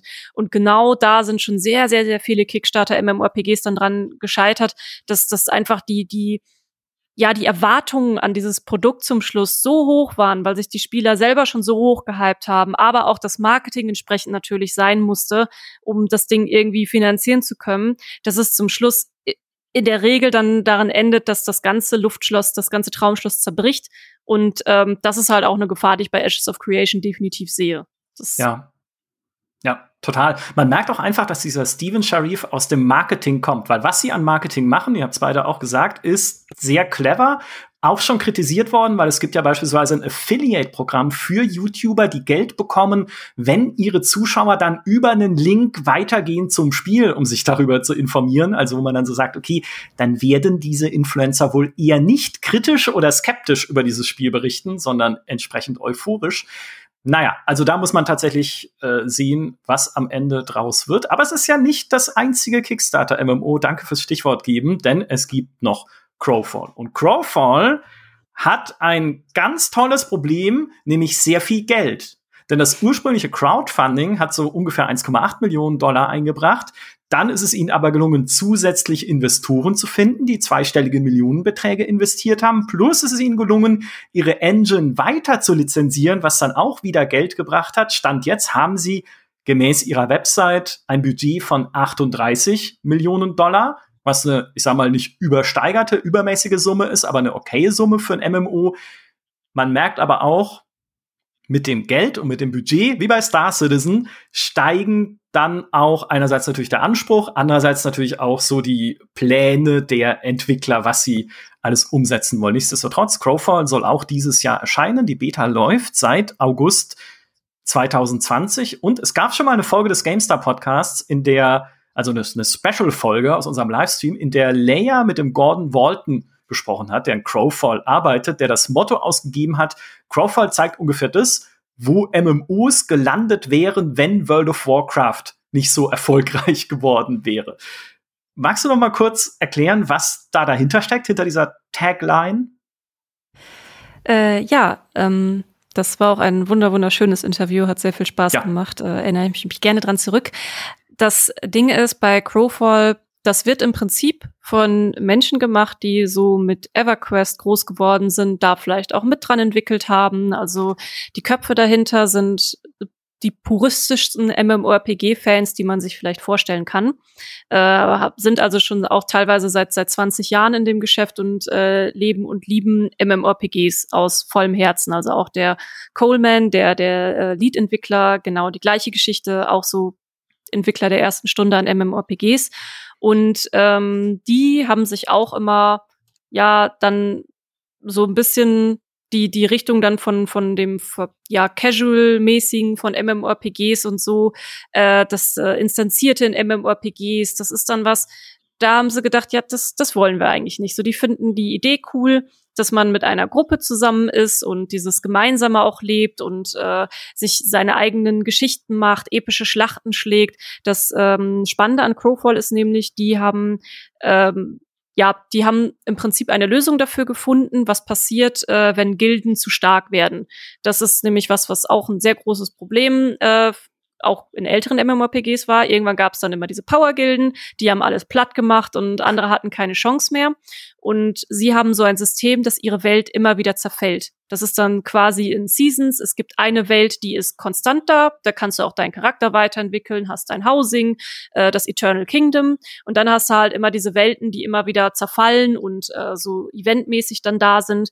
Und da fängt dann jeder von Null an und hat im Prinzip immer die gleichen Chancen. Und ihre Idee ist, wenn du dann da deine Gilde hast und dann diese Schlachten da schlägst und um, um die Ressourcen da kämpfst und so weiter und so fort, um mein Eternal Kingdom aufzubauen, dann haben wir immer wieder eine Chance äh, von null uns zu beweisen und äh, neu in der Rangliste aufzusteigen. Und dann kommt dieses alte Gefühl wieder, das wir alle hatten. Und man kann sich dann immer wieder zusammensetzen und überlegen, wie machen wir es diesmal besser. Und ähm, das, das ist im Prinzip das, was sie damit meinen, dass sie äh, dieses, dieses Oldschoolige wieder mit da drin haben wollen. Das ist dann auch, die Grafik ist da gar nicht mal so wichtig, sondern vor allem wirklich dieses, dieses Urgefühl, wir sind eine Community, das ist meine Gilde und äh, wir machen, wir erleben hier jetzt coole Abenteuer zusammen und äh, ja, das ist wirklich so so eine so eine Riege von von Gott, das klingt vielleicht ein bisschen respektlos, aber von ein bisschen alten Herren und Damen, die es einfach noch mal wissen wollen. Das ist jetzt so ihr, sie, sie ihr Traumprojekt nochmal dieses, dieses eine MMO zu machen. Und da haben sie auch für sich so alle Zeit der Welt mit ein bisschen. Also die macht sich da auch keinen Stress, keinen Druck, arbeitet noch sehr eng mit der Community zusammen. Das bekommt man auch immer wieder mit, dass sie da auch sehr viele Events mit denen veranstalten, sehr viel Feedback und ähm, sich holen. Also es ist auf jeden Fall, es wäre jetzt kein Spiel, das ich persönlich spielen würde, aber ich finde es ein super spannendes und auch mega cooles Projekt. Mhm. Simon, von dir weiß ich, weil du es mir äh, vorhin versehentlich erzählt hast, na, äh, weil du es im Vorgespräch schon erwähnt hattest, du machst gerade ein Video darüber. Was hast du in dem Spiel erwäh äh, erwähnt, erlebt? Wie wirkt das auf Ja, in der Tat wird äh, bald auf dem YouTube-Kanal Endenburg, hatte ich ja schon erwähnt, ein Video zu Crowfall kommen. Ich ähm, habe das Ganze jetzt im Rahmen der Beta die letzten Wochen intensiver gespielt und muss sagen, dass ich leider einen sehr pessimistischen Blick auf das Spiel habe denn es mhm. fehlt sehr viel am Fundament, sehr, sehr viel. Also allein, wenn, die, wenn, wenn man sich die Gilden anguckt, äh, da gibt's kein, kein Gilden-UI, es gibt immer noch keine Möglichkeit, irgendwie zu gucken, ne? Äh, ich klicke auf einen Button und dann wird mir da angezeigt, wer in meiner Gilde alles online ist. Das muss nach wie vor extern gelöst werden. Es fehlt aber auch noch an allen anderen Ecken. Also die Welt ist wirklich, wirklich nicht schön. Es ist ein bunter Stil, aber dieser bunte Stil ist ähm, also weder in sich äh, ästhetisch anspruchsvoll, noch ähm, gibt's da besonders viel. Also alles sieht relativ gleich aus. Die Bäume, die Steine, die, die, die Wiesen, das ist alles optisch, äh, also wirklich ähm, sehr reduziert. Äh, das soll es vielleicht auch sein, denn in der Tat ist der große Fokus, äh, sind die Kampagnen, die saisonal ausgelegt sind. Du hast eben immer wieder die Möglichkeit, diese Kampagnen zu gewinnen. Da geht's dann auch drum. Ähm, und äh, in der Tat ist es also ein PvP-MMO, ein Crafting-MMO, damit ein Nischen-MMO, um das auch mal ganz klar mhm. gesagt zu haben. Es hat sehr viele gute Ansätze, also es ist nicht so, dass ich da nicht auch durchaus Potenzial sehe. Das Kampfsystem kann cool sein. Es fehlt aber im Moment zum Beispiel neben der technischen Performance, die, die wirklich nicht gut ist, fehlt zum Beispiel an Trefferfeedback. Also das Trefferfeedback ist grausam. Das tut mir leid, das so sagen zu müssen, aber genau das ist es. Ähm, es hat auf der anderen Seite hat's fantastische Rassen und Klassen. Also du hast, glaube ich, äh, irgendwie elf oder zwölf verschiedene Völker, darunter ganz exotische äh, Exemplare wie Elche und, und so, so Engel oder Teufelartige Kreaturen und äh, so kleine Hamster und ganz, ganz viel Verschiedenes. Äh, das macht sehr viel Spaß, auch weil die alle natürlich eine Volksfähigkeit bekommen bekommen und ähm, eine eigene Identität sozusagen. Auch die Klassen sind sehr breit gestreut und ähm, die Systemtiefe ist super. Also du hast äh, eine Klasse, die hat dann Spezialisierungen, so wie man das kennt. Die können dann noch weiter ausdifferenziert werden. Das heißt, da wird das an der Systemtiefe nicht scheitern. Aber es scheitert, wie gesagt, am Fundament. Es scheitert meiner Meinung nach aktuell an der Grafik, am Kampfsystem, am generellen Spielgefühl, an der technischen Performance und auch an der Spielerzahl. Denn auch das ist aktuell noch so ein bisschen ein Sorgenkind. Also im Moment ist so gut wie niemand in Crowfall unterwegs. Ich äh, betrachte hm. die Server ja, es gibt ähm, immer wieder diese Kampagnen, sowohl in NA als, als auch in EU. Ähm, da sind also im zweistelligen Spielerbereich eigentlich immer, also maximal im zweistelligen Spielerbereich äh, Leute unterwegs. Manchmal, wenn gerade ein großes Happening stattfindet, irgendein Event oder so, sind es da mal mehr, aber äh, da passiert viel zu wenig, auch gerade um neue Spieler zu holen oder um neue Spieler zu halten. Ähm, es mir fehlt auch ein bisschen, ehrlich gesagt, mal irgendwie eine Marketingoffensive, mal irgendwie eine Ansage. Es gab jetzt jüngst das Hunger Dome-Prinzip, das ist so eine Art E-Sport, was sie ins Leben gerufen haben. Da gibt's quasi so eine Art Battle Royale-Modus, ähnliches Ding. Also du hast quasi, ich glaube, fünf Teams oder vier Teams, die gegeneinander antreten auf so einer Map und am Ende kann halt nur einer überleben. Äh, auch da regte sich Kritik aus der Community, dass das äh, zu weit weggeht von diesem klassischen Siege Wars, von diesen, man baut halt eine Festung auf gemeinsam, ne? man, also das ist ja so dieses klassische, klassische, all das, was halt zu, zu dieser Art von PvP dazugehört. Das war ja auch das Versprechen, was Crowfall liefern sollte. Da hat man nicht immer verstanden, warum das jetzt äh, implementiert wurde und eben auch als E-Sport ausgetragen werden soll auf Twitch. Da gab es, wie gesagt, wer sich dafür interessiert, die Ankündigung jüngst auf dem, oder vor ein paar Wochen mittlerweile auf dem YouTube-Kanal. Ähm, aber wie gesagt, es, bei Crowfall ist neben der relativ geringen Spieleranzahl, äh, ist das mh, für mich im Moment ein Spiel, das, wenn man es jetzt spielt, doch sehr weit davon entfernt ist, in einem Stadium zu sein, wo ich sagen würde, klar, kann so releasen und die Leute werden sich draufstürzen, die, die halt Interesse haben an diesem relativ nischigen Ansatz und werden da eine gute Zeit mit haben. Also da muss ich sagen, da, ähm, es hat super Ansätze, äh, aber es ist wirklich, es fehlt noch sehr viel. Mhm. Ja, da bin ich auf jeden Fall bei dir. Also das, das mit dem E-Sports, das, ich weiß noch, das, das war tatsächlich mein erster Interviewtermin, den ich jemals in diesem Job hatte vor, äh, vier Jahren auf der Gamescom. Das war mein erstes Interview mit dem Coleman tatsächlich zu Crowfall. Und da hat er mir schon ganz begeistert davon erzählt, dass sie E-Sports dann da reinbringen wollen. Und das ist tatsächlich dann auch so ein Plan für ihr Marketing. Also das äh, E-Sports, E-Sports ist dann das Ding, wo sie, also wo sie in ihrer Vorstellung viel Marketing und auf Twitch und so werden können. Ähm, aber ja, die, die Spielsysteme sind, sind auf jeden Fall noch eckig und kantig. Und wie gesagt, ich, ich würde es tatsächlich selber auch nicht so, so anfassen, aber ich bin auch nicht der krasseste PvP-Spieler, muss ich da halt auch sagen. Deswegen spricht es mich in, dem Fall auch nicht so sehr an. Ähm, aber ich glaube, dass das tatsächlich auch einfach nicht ihr Ziel ist. Also das sagen sie selber auch. Sie wollen kein WoW sein. Sie wollen nicht das nächste große MMORPG sein. Da meinen sie, da ist ja, da sind ja genug andere, die sich drum kümmern, das nächste große MMORPG sein zu wollen. Das ist auch das, was ich meinte mit dem, äh, dass es einfach so eine Gruppe von von älteren äh, von der älteren Generation ist, die jetzt einfach noch mal Bock hat, das zu machen. Und die machen dann wirklich einfach ein nischiges Produkt, sind sich da auch voll bewusst drüber, dass es was Nischiges ist, dass es nicht jeden ansprechen wird und dass, dass dieses Ziel verfolgen sie aber auch gar nicht. Ja, äh, nur kurz zur Klarstellung, hatte ich das richtig verstanden? Man kann Hamster spielen in dem Spiel? Ja, es gibt eine Hamsterrasse, ähm, die ist mit Abstand die bestdesignteste Rasse, weil die unglaublich äh, drollig ihr so ihr, mit, mit, mit dem Näschen immer so auf und ab gehen. Also es ist meiner Meinung nach ist mehr ähm, äh, mehr Arbeit reingeflossen in die Animation dieses Hamsters als im Trefferfeedback des Kampfsystems. Das muss man wirklich klar so sagen. Man muss auch dazu sagen, ich bin ein ja. riesiger PvP-Fan. Also ich mag auch PvE gern, ich raide auch in, in WoW und so, aber ich bin auch ein gigantischer PvP-Fan. Und äh, dementsprechend, also ich bin eigentlich die Zielgruppe von, von Crowfall, absolut. Äh, und von daher, ne, also das ist jetzt nicht die Perspektive von jemandem, den das eigentlich nicht anspricht, sondern schon eigentlich äh, die, die Zielgruppe leider. Ja, du, du und alle Hamsterfreunde dieser. Aber die sind super. Die sind ich wirklich denke, super. Ja, das, das ist ja immerhin schon mal, ja. die wissen wenigstens, äh, die setzen ihre Prioritäten richtig. Exakt. Ich denke ich dann immer Tierklassen. Also entweder wird es was mit was Druidenmäßiges, was Tiere erschaffen oder sich verwandeln kann, oder ich spiele selber ein Tier. Oder Pandas, das gibt's nämlich in dem Spiel, über das wir als nächstes sprechen. Ich möchte nur vorne wegnehmen, erstens, Crowfall ist dann wahrscheinlich eher ein Spiel, bei dem wir den Release 2021 in dicke Klammern setzen, weil gerade wenn sie sich auch Zeit lassen können, und sie haben ja ein bisschen auch ein finanzielles Polster, dann sollten sie da auch nichts überstürzen. Und wenn ihr euch ein bisschen mit der Materie beschäftigt, mit Kickstarter-Rollenspielen, mit der Rückkehr altgedienter Entwickler auch in diesem Fall, Fehlt euch vielleicht ein Spiel auf der Liste der Spiele, über die wir heute sprechen, nämlich Camelot Unchained. Das haben wir aber schon im Vorfeld ausgeklammert. Erstens, weil es offiziell kein Zeitfenster gibt für den Release und Zweitens, weil wir dafür eigentlich einen eigenen Podcast machen müssen, unter anderem mit Petra, denn Camelot Unchained ist ja sowas wie die moderne Wiederkehr von Dark Age of Camelot, in dem Petra dem Vernehmen nach damals ihr Leben verbracht hat bevor sie äh, ausgestiegen ist aus der Szene, sozusagen. Also das würde ich ausklammern. Wenn ihr mehr darüber wissen wollt und äh, mehr im GameStar Podcast auch darüber hören wollt, dann schreibt's halt in unsere Podcast Feedback Umfrage. Dafür machen wir sie doch. Ja, also hier gamestar.de/feedback und dann einfach andere Themen und selber eintragen. Ich will alles wissen über Camelot Unchained und Petras dunkle Vergangenheit.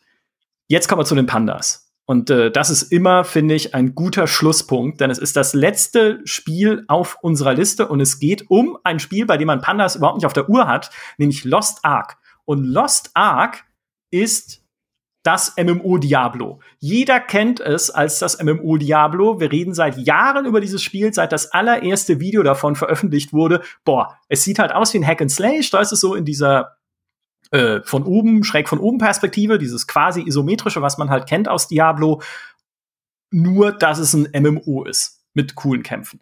Und jetzt sieht es tatsächlich so aus, als käme es dann doch demnächst mal irgendwann auf den westlichen Markt, nachdem es in Südkorea und in Russland schon erschienen ist. Die Entwickler arbeiten da mit den Amazon Game Studios äh, zusammen. Das ist so, sagen wir mal, neben New World dann noch der, der andere kleine Chip, den Amazon noch auf dem Pokertisch hat, Lost Ark dann für den westlichen Markt. Aber ich glaube, zumindest nach allem, was ich gelesen habe über Lost Ark, dieses, sagen wir mal, oberflächliche Gefühl, was man da sieht, das ist doch eigentlich nur ein Diablo mit einer größeren Online-Welt. Das ist es nicht, oder? Also es ist schon eigentlich mehr MMORPG. Das Lost Ark. Aber hallo.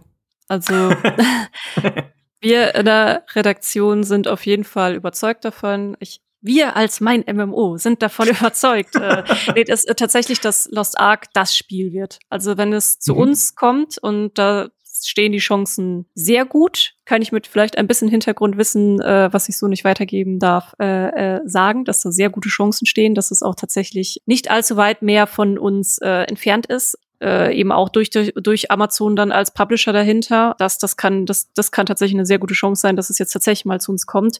Und mhm. das ist ein sehr vielfältiges Spiel. Also das steckt, das ist im Prinzip das, was Diablo 4 vielleicht ganz gerne dann sein möchte, äh, weil mhm. da geht's ja dann auch mehr so in die Open World und ähm, mehr MMORPG-Ansätze drin. Und bei Lost Ark, da hast du wirklich alles, was zum MMORPG gehört. Du hast deine Raids, du hast dein Housing, äh, die Schifffahrt ist wohl auch ziemlich cool da. Also unsere Community Managerin Irina Moritz, die ist gebürtige Russin und hat es dann dementsprechend schon auf den russischen Servern gespielt, spricht Russisch auch noch ganz okay, ähm, dass sie da ganz gut mitkommt. Und die ist auch hin und weg die ganze Zeit gewesen. Also die hat schon auf den russischen Servern gegrindet ohne Ende und konnte nicht aufhören zu schwärmen über dieses Spiel. Also da gibt's auch Anspielberichte auf meinem MMO, äh, könnt ihr mal gerne nachsuchen. Ähm, die es, es ist echt ein vollwertiges MMORPG einfach und ähm, das wenn das hier hinkommt, das, das wird wahrscheinlich echt sehr, sehr, sehr hohe Wellen schlagen, weil wir einfach schon wissen, dass es sehr gut ist und auch sehr viele Spieler einfach ansprechend ist. Ja, von Irina habe ich die Pandas, weil sie einen Artikel darüber gemacht hat, wie wichtig Segeln in diesem Spiel ist. Du hast ein eigenes äh, Schiff, äh, das du aufrüsten kannst. Du kannst eine Mannschaft zusammenstellen. Du kannst Fische fangen, Schätze heben, Inseln erkunden. Und es gibt, habe ich auch einen Screenshot gesehen, eine Insel, die nur von Pandas bewohnt wird. Und noch so Geisterschiffe, wo man dann Gruppen-PvE gegen machen kann. Ähm, liest sich eher so vom Spielverlauf diese Segelei eher ein bisschen äh, zäh, aber zeigt halt, es ist doch mehr, als man ihm erst oberflächlich zutraut. Simon, ich weiß nicht, konntest du es schon spielen oder mal reinschauen? Nein, leider nicht. Ähm, ich habe auch bewusst darauf verzichtet, mir jetzt ähm, im Vorfeld irgendwie den, den russischen Client oder, oder den russischen Client mir da Zugang zu verschaffen, weil ich äh, ehrlich gesagt ähm, auch natürlich sehr gespannt darauf bin und mir einfach das Spiel, das erste Spielerlebnis, der erste Kontakt, ne, der, der ist ja, wie wir wissen, sehr, sehr bedeutend, äh, den wollte ich mir dann doch ähm, aufsparen, beziehungsweise so schön wie möglich gestalten. Ich äh, bin natürlich auch äh, absolut ähm, fasziniert, insbesondere ehrlich gesagt von, ich bin ein sehr Gameplay-orientierter Mensch, also das ist für mich in Videospielen generell eigentlich immer das Wichtigste. Und ähm, das sieht halt natürlich schon wirklich fantastisch aus. Also sowohl spielmechanisch als auch visuell. Ähm, ein absoluter Hammertitel denke auch, dass wenn das kommt, dass das große Wellen schlagen wird. Ob ich mich, äh, so wie äh, die offenbar die geschlossene Mein MMO-Redaktion da jetzt drauf festlegen würde, dass das das äh, Spiel wird in einem Jahr wie diesen, weiß ich nicht. Finde ich relativ mutig. Ähm, ich habe da auch noch einen anderen äh, Titel im Kopf, der der da durchaus ein Konkurrent sein könnte, glaube ich. Ah, gerade auch, weil es halt nun mal ja auch eine isometrische Perspektive ist, also, eine, also Top-Down. Und ähm, wir äh, dadurch natürlich auch eine andere Wahrnehmung der Welt und so weiter haben als in einem klassischen, klassischen MMO mit Third Person und so. Ähm, von daher, das, das äh, ne, muss man abwarten. Ich glaube wirklich auch, dass es sehr erfolgreich werden kann. Aber ich weiß zum Beispiel nicht, Leia, hilf mir da gerne aus, ob man schon ähm, weiß, zum Beispiel in Form welchen Bezahlmodells das Spiel kommen wird weil auch da natürlich viel mitsteht. Äh, nee, das ist tatsächlich nämlich auch noch so ein, so ein Knackpunkt. Ähm, der, der Shop, der ist natürlich immer bei allen Spielen, ist bei, bei uh, Swords of Legends Online zum Beispiel, ist es auch immer noch ein Diskussionspunkt, wie wird der, wie wird der Shop dann nach hinten raus aussehen und so. Ähm, da, das, das sind immer Sachen, die, die werden auf jeden Fall diskutiert. Ich bin mir aber jetzt gerade auch nicht sicher, wie jetzt genau, ob das jetzt, ich glaube, ich, lass mich äh, äh, vielleicht einmal ganz schnell eine, eine Google-Suche anschmeißen, bevor ich was Falsches sage. Ich habe im Kopf, dass es Buy-to-Play sein soll, aber ich äh, werde mal mir eben die Fingerwund googeln und vielleicht könnt ihr gerade dann in der Zwischenzeit noch mal was anderes sagen. Ja, ähm, ja. wenn ich darf kurz. Also äh, in mhm. der Tat ist natürlich äh, die Frage des Bezahlmodells wirklich ganz, ganz entscheidend. Einerseits schon aufgrund der Wirkung, weil man als MMO-Spieler in der Vergangenheit sehr schlechte Erfahrungen mit vielen Free-to-Play-Spielen gemacht hat. Das ist ja auch ein Stück weit der Grund, warum ähm, ähm, viele Singleplayer-Spiele immer motzen, wenn es dann äh, in, unter Videos oder in Foren heißt, irgendein Spiel, äh, irgendein Entwickler bringt jetzt, arbeitet an einer Multiplayer-Version oder äh, Mikrotransaktionen sind ja nun mal auch so, eine, so, eine, so ein Phänomen, das eben äh, so ein Stück weit halt auch äh, stark Wurzeln im Multiplayer-Online-Bereich hat oder im MMO-Bereich. Mhm. Äh, von daher, wenn es denn also nun heißen sollte, dass es einen Shop gibt mit Bezahlvorteilen, dann wird sich das mit Sicherheit negativ, zumindest hierzulande, auswirken.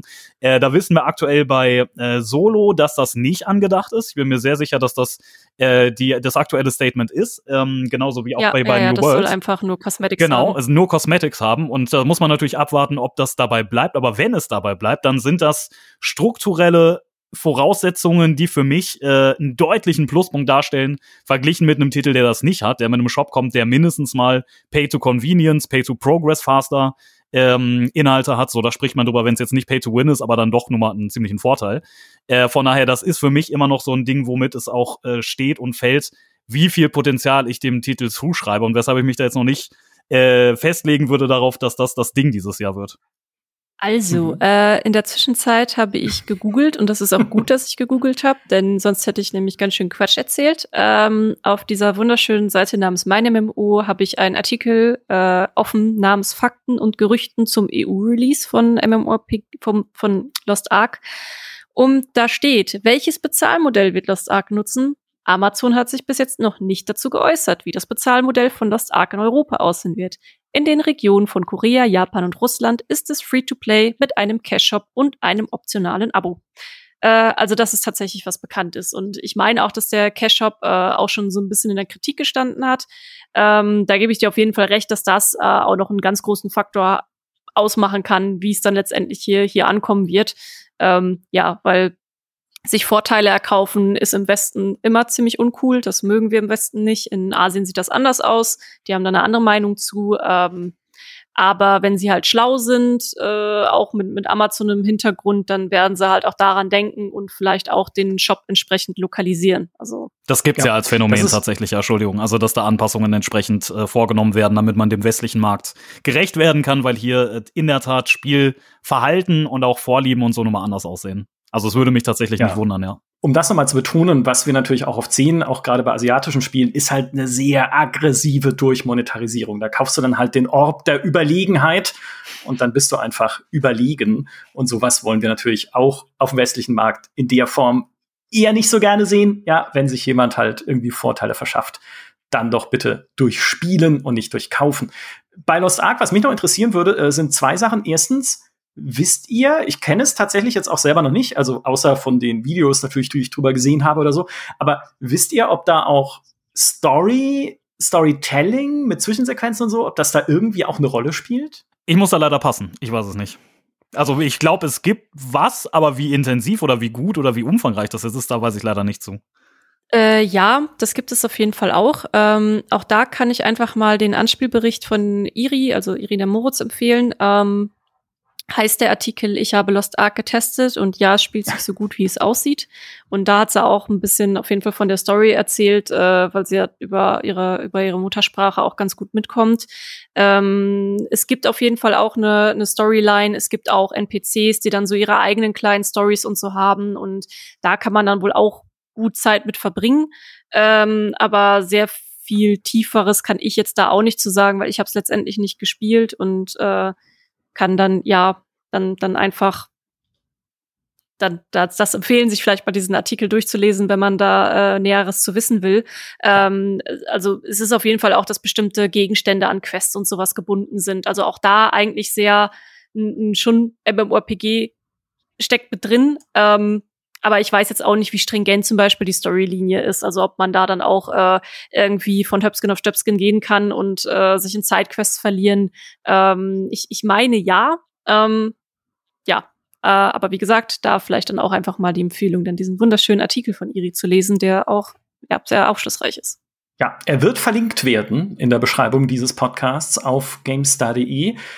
Das zweite, die zweite Frage, die ich noch stellen würde, äh, geht an Simon, nämlich, was ist denn das andere Spiel, das du gerade erwähnt hast, das du auf der Uhr hättest, wenn es darum geht, es wird ein richtig geiles Diablo Konkurrenz. Nee, kein, kein, kein, kein Diablo-Konkurrenz. Das ah. bezog sich jetzt auf die Frage, was dieses Jahr so der große Player von den neuen IPs, da gibt's ja ah. einige, äh, wird. Und da, wie gesagt, mhm. ähm, ist für mich das Rennen auf keinen Fall jetzt schon, schon äh, ausgemacht, gerade bei den Fragezeichen, die wir ja gerade schon genannt hatten. Ähm, nur bezüglich der, der These, die Leia in den Raum gestellt hat, dass äh, da wohl ähm, Lost Ark so als das äh, der Konkurrent oder der Kandidat schlechthin für diesen Titel gehandelt wird. Da würde ich mich nicht uneingeschränkt anschließen, sagen wir es mal so. Mhm. Gut, ich bin froh, dass du nicht Project TL sagst. Ja. Wenn es darum geht, weil das ist, um das auch kurz, auch das äh, haben wir aus der Liste ausgeklammert. Das ist das ehemalige Lineage Eternal, falls ihr das noch kennt. Auch das haben wir vor Jahren schon gesehen mit tollen Trailern, weil es auch so Hack and Slay und MMO verbinden sollte, tolle Grafik, Unreal Engine 4, aber dann hat es NCSoft komplett umgeworfen, noch, also kurz vor der Beta, bevor es eigentlich losgehen sollte. NCSoft, muss man dazu sagen, hat Geld gedruckt mit Lineage M für Mobile. Also das heißt, äh, die können da jetzt auch noch weiter dran arbeiten. Aber man hofft halt immer wieder, hey, vielleicht kommt's jetzt, vielleicht kommt's 2021. Und CSoft sagt auch immer wieder, hey, es kommt jetzt demnächst irgendwie. Aber bislang gibt es dazu nichts Handfestes, keine Beta. Man weiß nicht, wird das gut oder nicht. Also auch das ist eher dann eine Frage für die Zukunft, ob das was wird. Ein Spiel habe ich aber noch auf der Liste und es ist der krönende Abschluss, nicht weil es das Beste davon wird, also von denen, über die wir jetzt gesprochen haben, notwendigerweise, aber weil es das GameStarigste ist. Es ist nämlich Crimson Desert. Und Crimson Desert soll Ende des Jahres erscheinen im vierten Quartal und ist vor allem deshalb das, sagen wir mal, affinste MMO für die klassische GameStar-Zielgruppe. Leia, du hast es vorhin schon völlig richtig gesagt. Wir mögen einfach Storytelling weil es einen riesengroßen Fokus legt auf eine Solo-Kampagne. In so einem rauen Universum, bisschen wie Witcher, in dem es auch also das auch echt gut ausschaut, mit einer Open World, die man erkunden kann, detaillierten Städten, schöne Landschaften. Du hast eine eigene Söldnerbande, die dir untersteht, deinem Charakter im Spiel, was so ein bisschen Red Dead Redemption 2 Vibes hat. Ne? Da bist ja auch in dieser Banditenbande unterwegs. Und dann wollen sie noch Belagerungen machen und Combo-Angriffe und man kann auf Drachen reiten. Also auch da würde ich sagen, ob das am Ende alles klappt, weiß man's. Und was danach noch kommen soll, nach dieser Solo-Kampagne, ist halt Multiplayer. Also, dass man sozusagen in dieser Welt auch mit anderen zusammen oder gegeneinander Sachen unternehmen kann. Es soll Raids geben, es soll all die anderen Sachen geben, die man aus MMOs kennt. Ja, und eigentlich ist das Ding zu gut, um wahr zu sein. Entwickelt wird's von Pal Abyss, das sind die Black Desert Macher, aber ich weiß nicht, Leia, glaub, glaubst du, also glaubst du denen, wird das was? Glaube ich, denen wird das was. Oh Gott, dafür, dafür weiß ich zu wenig. Also das, was, was wir jetzt wissen, ist ja, was sie sagen. Und das, was sie ja. sagen, ja, kann Hand und Fuß haben, kann aber auch Quatsch sein. Ähm, das muss man natürlich erstmal abwarten, bis man dann auch selber so mal Hand anlegen kann. Was ich aber sagen kann, ich würde ein bisschen widersprechen, dass es nur die Gamester-Community ansprechen wird. Äh, denn wir haben natürlich Crimson Desert auch bei uns diskutiert für die, für die meine MMO. Ist natürlich, das, das kennst du ja natürlich auch. Äh, Simon kennt es bestimmt auch für seinen YouTube-Kanal und für die Streams. Man überlegt natürlich immer, was passt überhaupt zu meiner Community, was passt zur Zielgruppe. Und das Witzige bei Crimson Desert war ja, dass sie erst angekündigt haben, wir sind ein MMORPG und dann haben sie gesagt, ach, ups, wir sind doch keins. Ähm, ja. Und dann waren wir, wir werden ein episches Singleplayer-Erfahrung und ein ganz eigenes Genre und wir sagen aber nicht, was für ein Genre wir sind. Und dann saßen wir erstmal ein bisschen bedröppelt da, also in der Redaktion und haben so gedacht, hey, das ist ja echt ziemlich doof für uns. Das klang ja nach einem coolen MMORPG. Und dann haben wir uns die Features aber nochmal genauer durchgelesen, die du ja gerade schon gelistet hast. Und wir haben gesagt, ey, das klingt doch immer noch nach einem MMORPG. So, ja, ist irgendwie immer noch ein MMORPG. Ja gut, dann streichen wir es mal lieber nicht vom Contentplan. Dann ist es noch wichtig für uns. Ähm, das Witzige ist, dass äh, der Begriff MMORPG sehr unsexy geworden ist für viele äh, im Marketing auch, weil MMORPG wird immer sofort mit World of Warcraft gleichgesetzt. Ähm, das ist, äh, kennt man ja auch aus großen Schlagzeilen, wird das jetzt der große WoW-Killer und was wird jetzt das große neue MMORPG? Hat in den letzten Jahren ein bisschen nachgelassen, weil da halt auch einfach immer nichts kam. Äh, aber da scheuen sich viele vor, diesen Vergleich zu haben. Und äh, weil, weil, ja, wer, wer möchte schon irgendwie mit WoW konkurrieren? Das ist halt einfach unsexy. Und ähm, deswegen haben sie jetzt was Eigenes gemacht und wir haben das dann mal so ein bisschen auch in der Redaktion analysiert und durchgekaut. Und dann war eigentlich unser Schluss, Ergebnis, es wird im Prinzip wie ein Red Dead Redemption slash Red Dead Online nur im Fantasy-Setting. Also, oder Wikinger-Setting, sehr stark auch auf den Westen. Also, das hat ja, also wenn man es sieht, dann denkt man ja auch nicht, dass es aus Asien kommt. Sie haben auch einen sehr westlichen Stil gewählt, einfach so ein typisches westliches Fantasy-Setting. Äh, du hast halt deinen eigenen Charakter mit dem du dann deine, deine, deine Solo-Story erleben kannst, deine, äh, eine Verbindung zu aufbauen kannst, die, die große Open World hast und alles, was eben, ja, auch eure Community total anzieht im, im Witcher-Stil. Aber dann gibt's eben diesen Online-Modus, der dann im Prinzip wie ein Red Dead Online oder meinetwegen auch ein GTA Online oder so funktionieren soll. Und das ist jetzt, wie wir das Ganze einschätzen, äh, weswegen es auch für eben Multiplayer-Fans immer noch ein sehr spannendes, äh, spannendes Spiel ist. Ja, Simon, hast du das auch auf der Uhr? Äh, ja, ich habe es auch ein bisschen auf der Uhr. Ich würde mich auch auf jeden Fall anschließen, dass ich auch glaube, dass es in die Richtung, also Red Dead Redemption 2 mit seinem Online-Modus äh, halte ich für einen sehr treffenden Vergleich. Äh, und auch aus genau dem Grund bin ich auch noch ein bisschen skeptisch, was die äh, kom also was, was sozusagen ähm, den, den Reiz ausmacht für den klassischen MMO-Spieler, der jetzt insbesondere nach Titeln sucht wie Final Fantasy und Black Desert und WoW und so, weil ähm, ein Online-Modus ja nicht dasselbe ist wie ein MMORPG. Äh, wenn du ein Spiel bist, das äh, committet sozusagen auf ähm, wir bieten jetzt dem Spieler eine, eine geile Singleplayer-Erfahrung mit einer coolen Story und äh, schönen animierten Cutscenes und was weiß ich was. Ähm, und wir bieten hinten raus sozusagen eine Option für, für Multiplayer-Content. Dann ist es mit Sicherheit schön und äh, es zeigen ja auch Beispiele wie zum Beispiel äh, bei Red Dead Online weiß ich es gar nicht, aber bei GTA Online zum Beispiel ist ja eine enorme Erfolgsgeschichte. Ähm, von daher, das kann natürlich funktionieren. Inwieweit das jetzt aber für den klassischen MMORPG-Fan ist, der äh, Titel gespielt hat, wie, wie gesagt, ESO, Final Fantasy, WoW und so, inwieweit der jetzt da so abgeholt wird, weiß ich nicht. Bin Sicherheit, wenn er nebenbei auch noch ganz gerne Singleplayer-Spiele spielt. Aber dass das jetzt für die, für die ganz, ganz, also für die Kerngruppe der MMO-Fans äh, jetzt so der Titel schlechthin ist, das, das weiß ich nicht, wie gesagt, weil dafür committet man eben nicht auf MMORPG, sondern zumindest in meiner Wahrnehmung, mehr auf, wir sind ein richtig geil durchinszeniertes Singleplayer-Rollenspiel und am Ende hat man dann eben, wie gesagt, die Option des gemeinsamen Spielens. Mit Sicherheit wird das aber ein super, super spannender Titel. Also das glaube ich auch. Definitiv. Ja, schließe ich mich so an. Und wie gesagt, ob das jetzt wirklich was wird oder nicht, das, da, dafür ist es echt noch zu früh, um da wirklich ein Urteil drüber zu fällen. Ja, es ist sogar äh, das erste MMU-ähnliche Projekt, das eine GameStar-Titelgeschichte bekommen hat im gedruckten Heft seit Elder Scrolls Online, damals, als es angekündigt wurde. Also äh, tatsächlich, das ist auf jeden Fall ein Spiel, was wir im Auge behalten werden, um dann auf einem Drachen durch die Open World zu reiten, wenn es rauskommt und tatsächlich cool ist. Das waren sie, die spannendsten MMOs des Jahres 2021. Das ist echt, also ich muss ja beipflichten, Leia, das wird echt ein super Jahr für MMO-Fans. Es gibt sehr viel und sehr unterschiedliches. Äh, darf ich vielleicht äh, ganz, ganz kurz eine Sache noch einschieben? Die ist mir ganz wichtig. Natürlich. Weil wir haben ähm, jetzt Gerne. sehr viel, also wir haben, glaube ich, auch schließlich über neue IPs geredet und in der Tat äh, ist das ja wirklich, also voll davon und auch von sehr spannenden Titeln schönerweise. Aber ja. äh, was mir wichtig ist, um das ganze Ausmaß zu begreifen sozusagen und für die Kontextualisierung Aktualisierung. Wir kriegen ja nicht nur die neuen IPs, sondern wir kriegen auch sehr viele spannende Erweiterungen oder Neuauflagen. WoW kriegt jetzt mit Burning Crusade einen Classic-Server der ersten Erweiterung. Dann kommt äh, Anfang Juni kommt ähm, Blackwood, die neue ESO-Erweiterung. Dann werden wir mit Final Fantasy Endwalker eine neue Erweiterung bekommen, die sehr spannend ist, weil sie den Storystrang von äh, Final Fantasy abschließt und danach etwas völlig Neues beginnt.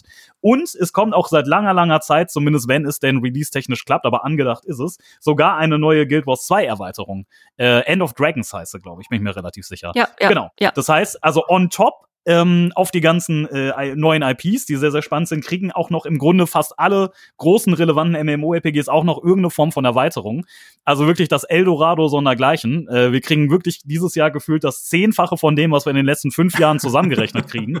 es ist völlig absurd. Es ist so ein bisschen ja, ich, wie so ein Bottleneck-Ding. Plötzlich. Das, das war auch, äh, Entschuldigung, wenn ich dich gerade unterbreche, aber das war auch, als dann auf einmal, dass das Witzige war ja, dass so viele Ankündigungen jetzt auch von diesen neuen IPs, die kamen alle irgendwie auf einen Haufen. Ja. Alles in den letzten zwei, drei Wochen, ja, Solo kommt jetzt und Elion kommt und äh, hier Ashes of Creation äh, will jetzt auch seine, seine Alpha starten und äh, New World hat noch dies und dann, dann hatten äh, äh, Simon und ich, wir hatten dann auch kurz geschrieben, so, oh mein Gott, äh, wir kommen gerade gar nicht hinterher und das ist so ungewohnt jetzt auch äh, aus Sicht von, von Content-Creatern, die sich mit mit, ähm, die sich mit MMOs beschäftigen, weil auf einmal ist alles da und äh, man muss so ein bisschen aus seinem Dornröschenschlaf auch aufwachen äh, und überlegen, ja, wie kriege ich das jetzt alles unter einen Hut, ähm, den, den Content zu erstellen. Wir haben ja noch eine komplette Redaktion, äh, wobei unser, wir haben ja einen, einen MMORPG-Redakteur mit Alexander Leitsch, der, äh, da, da mussten wir in den letzten Wochen und Tagen auch gut sortieren mit, was schaffen wir jetzt gerade zeitlich und was nicht und äh,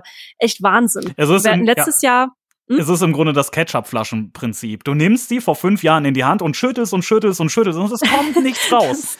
Und plötzlich dann zack und der ganze Teller ist voll. Die Pommes sind begraben in einem Meer aus Ketchup. Und das ist quasi die Situation, äh, die MMORPG-Fans dieses Jahr vorfinden. Ja. ja. Weil wir hatten ja auch schon letztes Jahr hatten wir auch ein, ein Artikel, dass 2021 ein fantastisches Jahr für MMORPG-Fans wird und da wurden wir noch ausgelacht. und da wussten wir noch nicht, was alles noch an Ankündigungen kommt und jetzt ist der Artikel noch hat er noch mehr Stand gehalten, als wir, als wir vermutet hatten, weil wir haben es vor allem auch auf die coolen Erweiterungen bezogen und äh, auf einmal kommen halt dann noch mal so ein paar coole neue IPs um die Ecke. Das ist, das macht auf jeden Fall gerade sau viel Spaß. Ja. Ja, ich finde auch dieses Bild mit der Ketchupflasche echt traumhaft. Ja. Und jetzt trägt es auch das Siegel des GameStar Podcasts, denn was hier gesprochen wird, ist Wahrheit. Das war schon immer so und das wird immer so sein.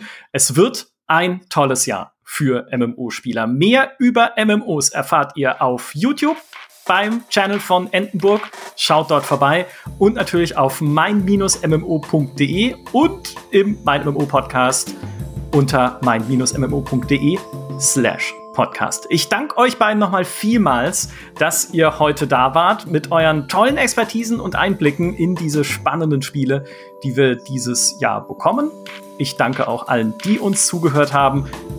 Viel Spaß. Nee, nicht viel Spaß. Vielen Dank. Ich habe schon gedankt. Ah, bis zum nächsten Mal. Macht's gut. Tschüss. Tschüss. Tschüss.